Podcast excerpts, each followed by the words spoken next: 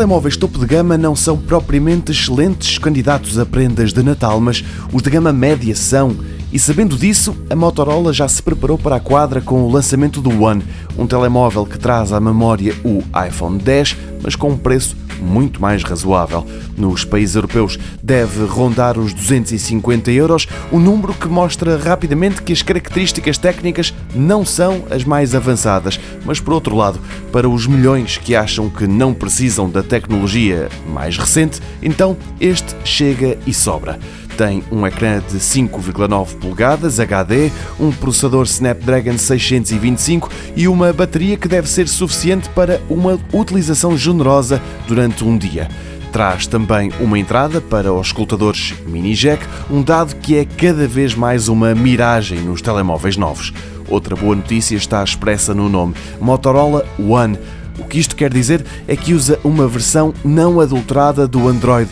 e assim vem com as apps e com o sistema operativo tal e qual a Google o fez. Significa também que quando sair uma nova versão do Android vai ser mais fácil e mais rápido fazer essa atualização.